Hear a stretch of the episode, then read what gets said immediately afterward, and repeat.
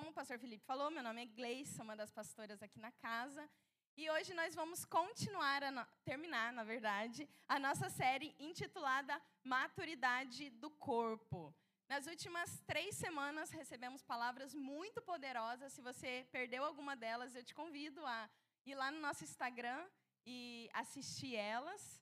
E hoje eu vou ter a honra de encerrar essa série. Antes disso, eu quero fazer apenas um breve resumo do que a gente estudou, né, do que nós aprendemos durante essa série. Né? Nós aprendemos que é necessário sacrificar aquilo que tem o potencial de tomar o lugar de Deus do seu coração. Então, nós precisamos viver uma vida em sacrifício. Precisamos viver também guiados pelo Espírito de Deus e não pela carne. E isso vai ser uma luta constante. O crente está constantemente em luta, porque o seu espírito está sempre lutando contra a sua carne. Se você não está passando por isso, amém, vai acontecer. e também é, nós aprendemos a não dar ouvidos para o que o mundo é, impõe para nós, né? A liberdade do mundo não é a liberdade que nós aprendemos com a palavra de Deus, né? A liberdade que o mundo traz não é uma liberdade que traz vida, mas que leva à morte. E hoje eu vou falar sobre a imoralidade fatal. Ih, que será? Calma, nós vamos descobrir sobre o que se trata mais para frente, né? Antes disso, antes de entrar de fato no tema, eu quero fazer um embasamento para que todos estejamos na mesma página, no mesmo nível, entendendo tudo que eu quero que você receba a importância dessa palavra que o Senhor está trazendo hoje, né? Porque ele falou o meu coração e eu estou falando para você hoje, mas a palavra é dele, né? Então eu quero antes disso trazer um um rápido embasamento para que estejamos todos na mesma página.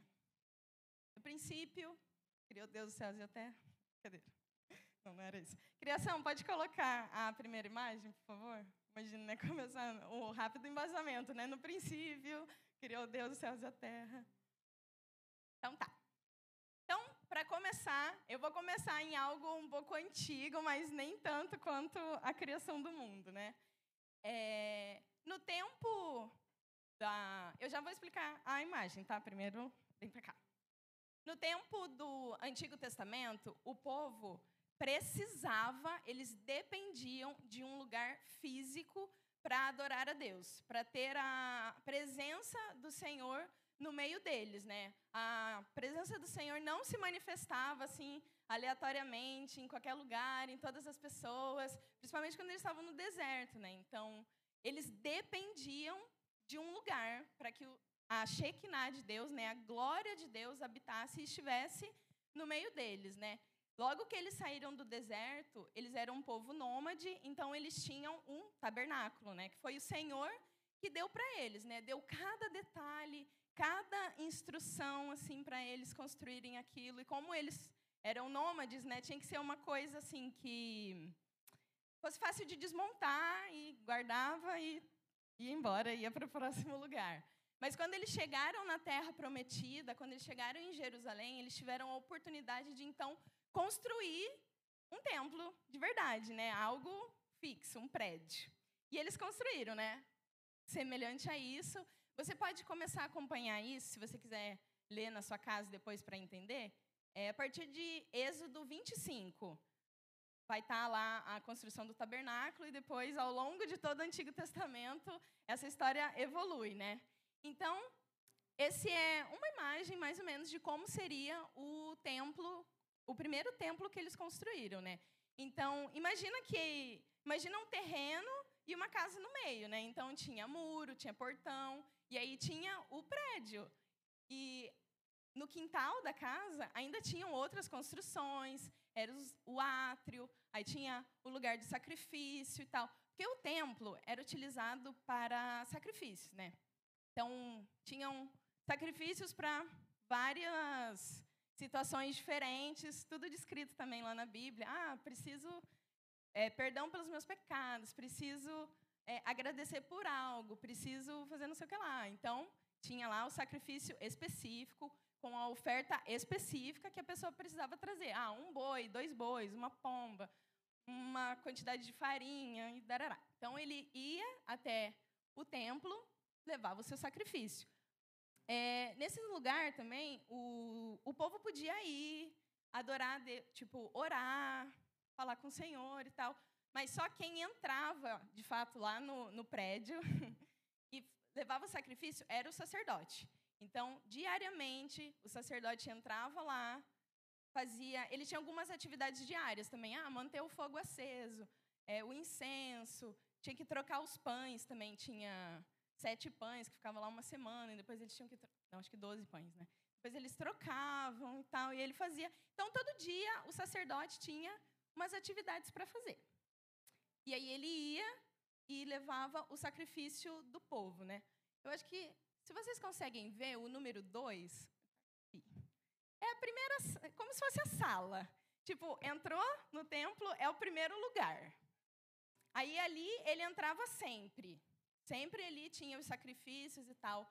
E depois dessa sala, que é o número, acho que o 1, um, né? Tipo, o 2 é o lugar santo. No lugar santo, ele entrava todos os dias, sempre estava ali, o sacerdote. E no lugar santíssimo, que é o 3, ficava depois de um véu. É, só o sumo sacerdote entrava uma vez por ano para fazer o sacrifício pelos pecados do povo. Então ele entrava lá e ele tinha que estar tá, assim super puro com todos os protocolos lá de pureza em dia, porque senão ele ia ser fulminado naquele momento e o povo ia ter que tirar ele de lá com uma cordinha.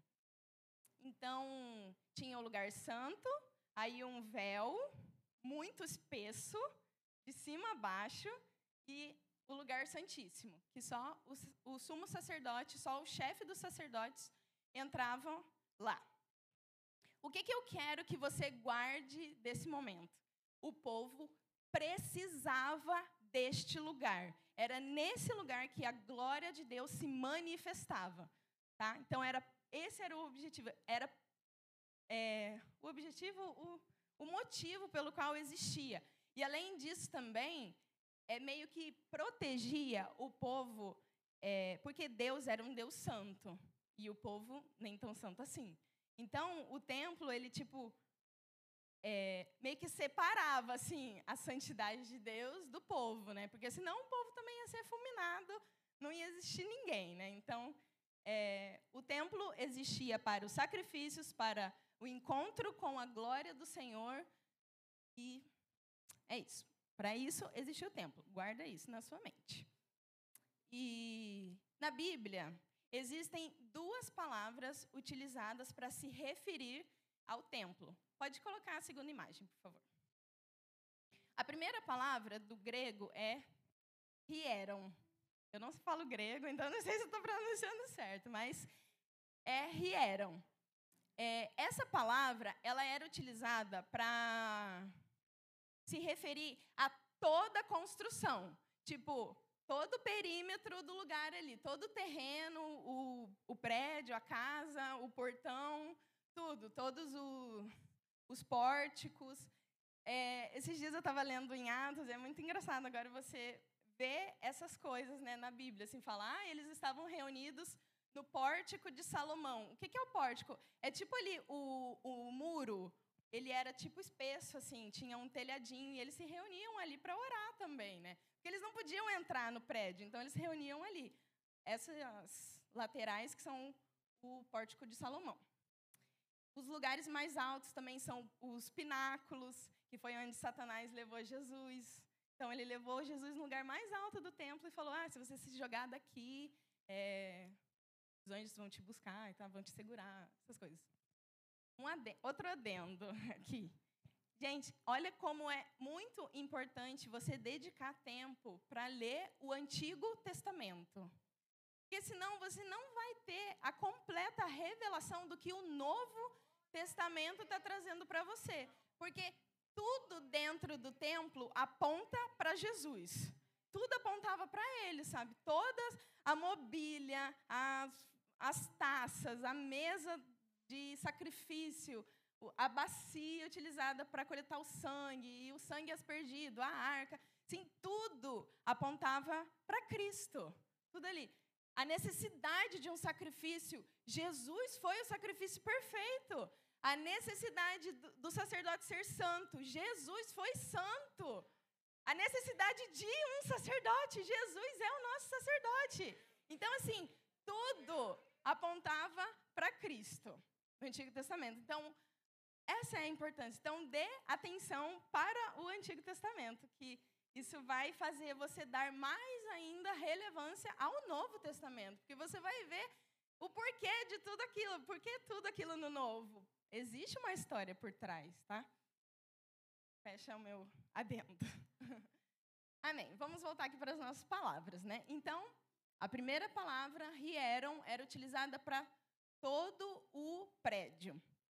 Ela foi utilizada em, em, assim, em menções tipo genéricas, quando queria falar tipo geograficamente. Ah, Jesus estava no templo. Jesus estava no rieron. Era essa palavra utilizada. Ah, os discípulos subiram a terceira hora no templo para orar. Rieron. Então, sempre quando você lê, rieron. Sempre quando você lê, né? Parece, a gente lê em grego, né? A palavra, ou menos. É, assim, coisas genéricas do templo é rieron. Pode colocar a outra imagem, próxima imagem.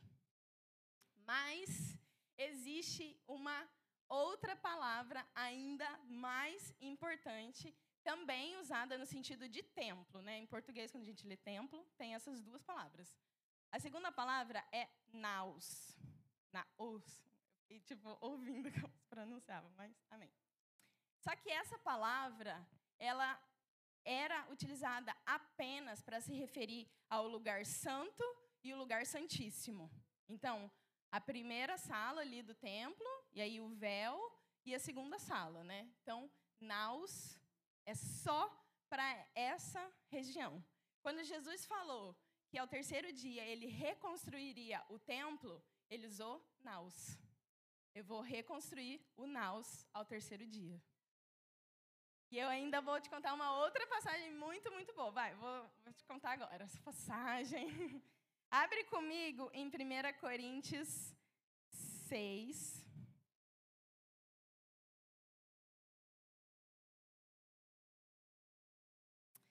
Dezenove. É, dezenove.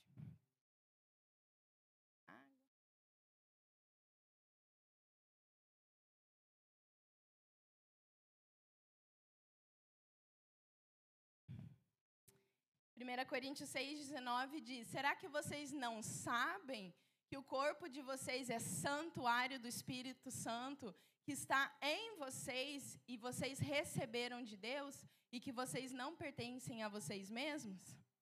Deixa eu te contar uma coisa muito legal que eu descobri, muito, muito maravilhosa. Você sabe qual palavra foi usada aqui? Uma... Naus. Naus. Ele usou naus. Então, seria a mesma coisa dele falar: será que vocês não sabem que o corpo de vocês é o naus do Espírito Santo? Muito bom, não é? Quando Jesus morreu naquela cruz, você se lembra que existia um véu, né? Entre o lugar santo e o lugar santíssimo existia um véu muito espesso. E Jesus rasgou esse véu de cima a baixo dizendo: não precisa mais disso, não existe mais separação. Todo mundo pode entrar. Eu abri o caminho da presença de Deus para vocês. E eu ainda faço vocês serem esse lugar. Porque quando nós aceitamos Jesus, o Espírito Santo vem morar dentro de nós. Então nós somos o naus de Deus. Isso não é incrível? Eu amei saber disso. Repita junto comigo. Eu sou o naus de Deus. Eu sou o naus de Deus. Muito bom, né? Isso é incrível, muito legal mesmo. Amém. E agora que oh. Então, só para amarrar bem essa ideia, antigamente existia o templo e, eles, e ele era necessário para ter a glória de Deus. Aí Jesus morreu e fez de nós esse lugar necessário. Então, é isso que eu quero que você tire desse momento de embasamento. Amém? Você se alegrou de saber disso? Você é o naus de Deus, agora você pode, pode tatuar, não, brincadeira. você pode fazer uso disso. Eu sou o naus de Deus. Então agora nós vamos de fato poder discutir o tema de hoje, né? Porque é, eu não queria que discutir isso com você sem que você soubesse a importância disso, sem que você tipo entendesse, tá? Mas por quê? Então agora você já sabe. Você ainda está comigo em 1 Coríntios 6? Muito bom. Eu não estou lá, deixa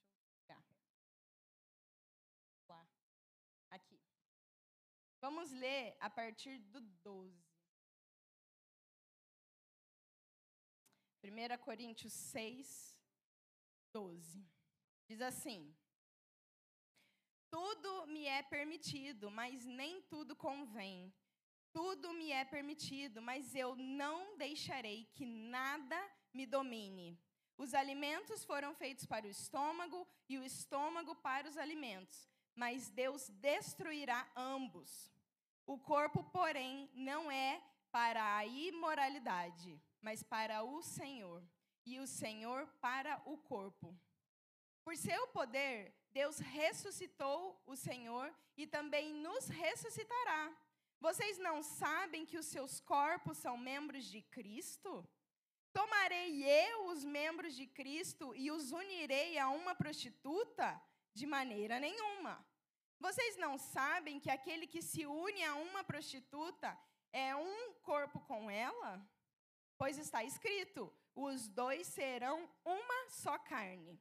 Mas aquele que se une ao Senhor é um espírito com ele.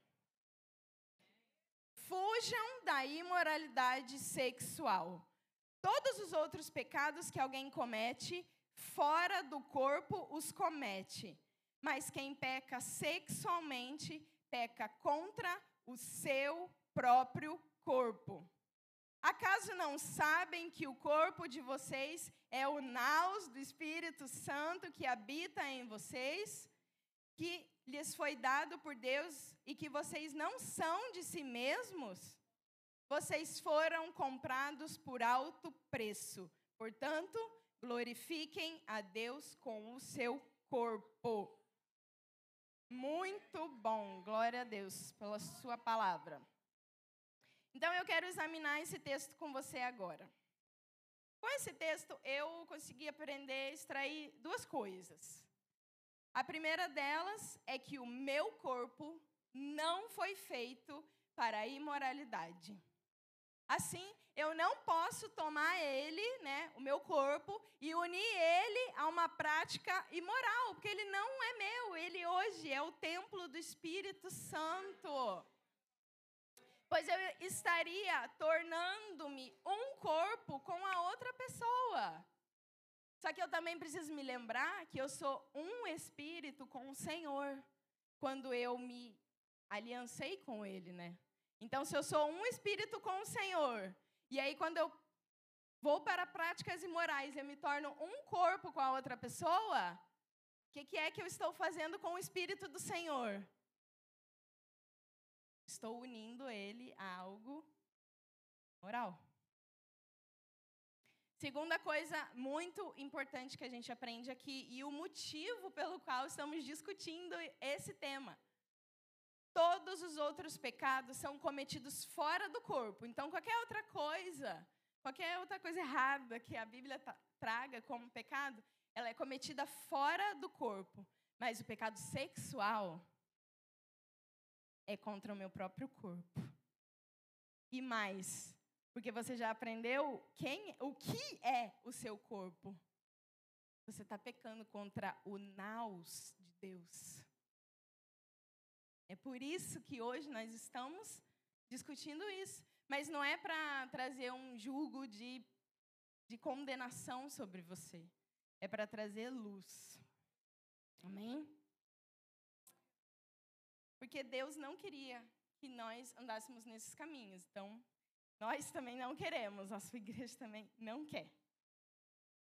Eu trouxe mais uma palavra para você, mas eu não coloquei ali, mas você pode anotar, que essa é mais fácil. A palavra no original grego para imoralidade é a palavra porneia. Pornaia. Ela é utilizada na Bíblia no sentido de relação sexual ilícita, como adultério, fornicação, homossexualidade, lesbianismo, relação com animais, relação com parentes próximos e, em sentido metafórico, a adoração de ídolos. Meu Deus, é isso mesmo. É engraçado porque existem alguns assuntos na Bíblia que, que assim, na nossa vida, que talvez a gente tenha que estudar, assim, a Bíblia extensivamente para entender qual é a vontade do Senhor, né? Ou talvez eles nem tragam assim é, tão, tipo, abertamente. Ah, por que eu vou me casar? Ah, eu posso fazer tatuagem? Não posso. Onde que eu vou trabalhar? O que, que eu vou fazer da vida? E tarará. Mas a imoralidade sexual, não. Ela está escrita aqui. Preto no branco. E mais de uma vez, em vários lugares. Falando até de Atos, de novo, é, eu estava lendo esses dias, e eu notei como foi importante para os discípulos naquela época, eles estavam discutindo, né? Ah, os os gentios têm que ser circuncidados ou não? O que, que a gente vai fazer? Eles precisam é, obedecer a lei de Moisés ou não? E aí, depois de grande discussão, eles chegaram à conclusão que não, não precisa, os gentios não precisavam entrar nessa, nas leis, não precisavam se circuncidar. Aí eles, ah, então vamos passar algumas regras básicas, só para manter aqui a, a santidade, só para manter a união do corpo. Né? O que, que a gente vai escrever para eles? se abstenham de carne dos ídolos, de sangue e de moralidade sexual. Tipo, foi importante dizer naquele momento. Se abstenham da imoralidade sexual. Tantas outras coisas eles poderiam ter escrito naquela carta. Se você lê em Atos, está lá. Tipo, a carta foi enviada para uma igreja gentia e fala: ah, se abstenham da carne de ídolos, se abstenham de não sei o quê, se abstenham do sangue e da imoralidade sexual. Assim, com todas as letras. Em, tipo, por vários lugares da Bíblia, você vai encontrar isso escrito. Preto no branco. Não tem como dizer, ah, é um assunto cinza, não é nada. É aqui, ó, preto no branco. Então, sabendo dessa verdade, sabendo que nós somos o naus de Deus, sabendo que a Bíblia traz acerca da imoralidade sexual, como nós vamos ter coragem de envolver o naus de Deus nisso, em práticas tão imorais, sujas. Como nós vamos ter coragem? Quero fazer uma pergunta e você pode ser muito sincero, tá? Se você é essa pessoa, você pode ser sério. Calma que eu não vou perguntar nada de moralidade. Eu quero saber quem seria capaz de ir lá no banheiro, ou lá na cozinha, num café, pegar todo o lixo que tem lá e vir jogar aqui no palco. Alguém seria capaz de fazer isso? Não seríamos. E por que nós tratamos com tamanho decoro algo que vai ficar? Porque, assim, quando a, a trombeta soar, infelizmente, nem o apóstolo, nem nenhum de nós vai poder dizer: Jesus, só um minutinho, que eu vou passar lá na igreja rapidinho para pegar o palco, que deu tanto trabalho de construir. A gente, sabe, se esforçou tanto, a gente limpou ele com tanto afinco toda semana, a gente encerou ele. Eu vou ali pegar rapidinho, vou levar para o céu para a gente usar aí, para embelezar aí um pouquinho o céu. Não. Ninguém faria isso. Muito menos ele. E se nós damos tanta importância para algo que vai ficar, por que nós não damos tamanha importância para aquilo que é eterno? E assim como isso um dia vai ficar, aqueles que envolveram deliberadamente o naus de Deus nessas práticas imorais também vão ficar. Desculpa te falar isso, mas vão ficar. Não vou esconder essa verdade de você, que é o que a Bíblia diz. A palavra diz que nos tornamos escravos daquilo que obedecemos. E se somos escravos do pecado, estamos caminhando para a morte. Não iremos subir, né, no caso. Tiago 1,15 diz: Depois, havendo a concupiscência concebido, dá à luz o pecado, e o pecado, sendo consumado, gera a morte. Então, como seremos capazes de fazer isso com o templo do Senhor? O seu corpo é importante, sim, e aquilo que você pratica com ele também é. Vai ser glorificado um dia? Glória a Deus, vai, em nome de Jesus. Mas esse é assunto para outra mensagem, né? Mas a salvação que recebemos é completa: espírito, alma e corpo. Então, aquilo que você faz no seu corpo é importante. E essa passagem de 1 Coríntios 6 nos lembra que fomos comprados por alto preço e nos ordena: glorifiquem o Senhor com os seus corpos. E se o corpo não fosse importante, você acha que isso ia estar escrito aqui? Eu acho que não. Porque nada sem valor está escrito na Bíblia. A palavra diz que toda a escritura é, é útil para o ensino, para a correção, então, se isso está escrito aqui, é porque isso é importante. E além disso, esse versículo também derruba todas as filosofias que dizem por aí: ah, vai e alimenta todos os desejos do seu corpo, tudo que você tem vontade de fazer, porque só o espírito é eterno, só o espírito vai subir, então o corpo não tem importância. Vai, faz tudo que você quer mesmo. Queridos, isso não é cristianismo.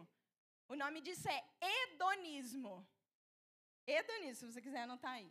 Não se deixe levar por essas filosofias vãs. Isso não tem a ver com cristianismo. Mas nessa casa nós pregamos o cristianismo. Glória a Deus por isso. E se ele diz que é errado, nós vamos te ensinar que isso é errado. Mas glória a Deus, ele também traz perdão.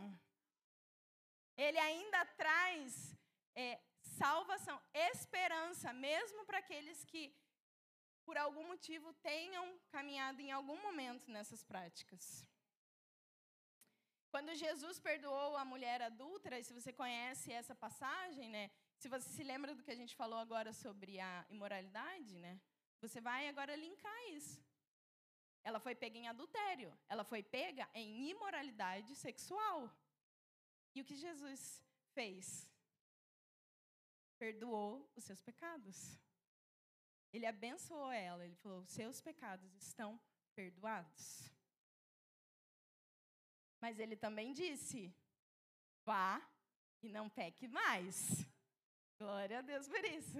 Ele perdoou o pecado, mas ele também disse: não peca mais. Então existe graça disponível para você hoje, para todos nós hoje, né? E se você não sabe o que significa a palavra graça, você pode trocar isso por força capacitadora. Então, existe uma força que te capacita a vencer o pecado. Você não precisa mais viver debaixo de um jugo de escravidão do pecado, porque existe graça. Existe graça liberada, ela te capacita para não ser dominado pelo pecado.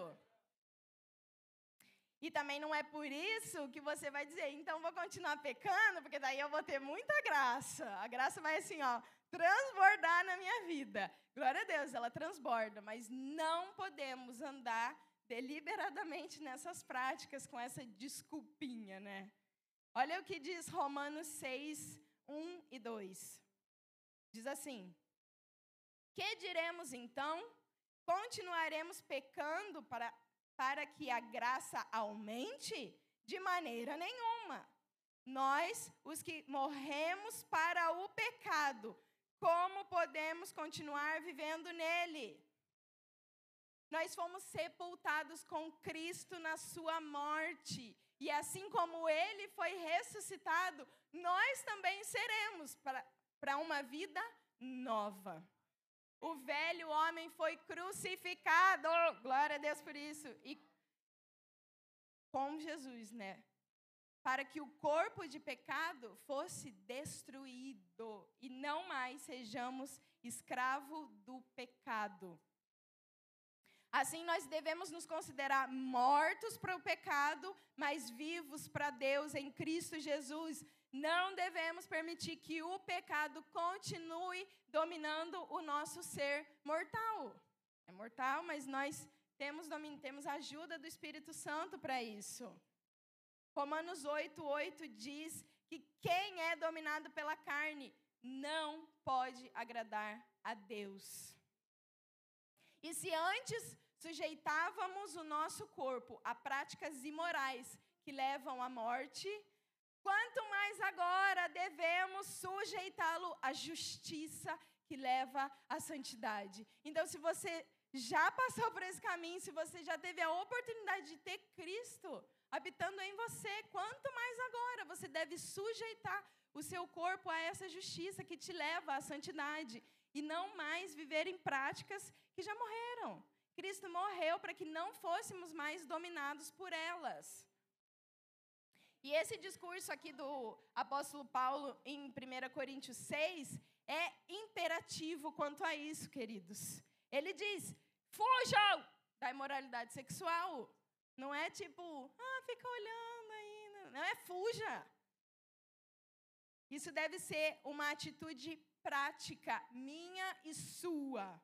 Devemos combater aquilo que nos faz pecar. Abre comigo em Mateus 5. Quero que você leia esse texto comigo, que você marque. Você separa aí a sua caneta.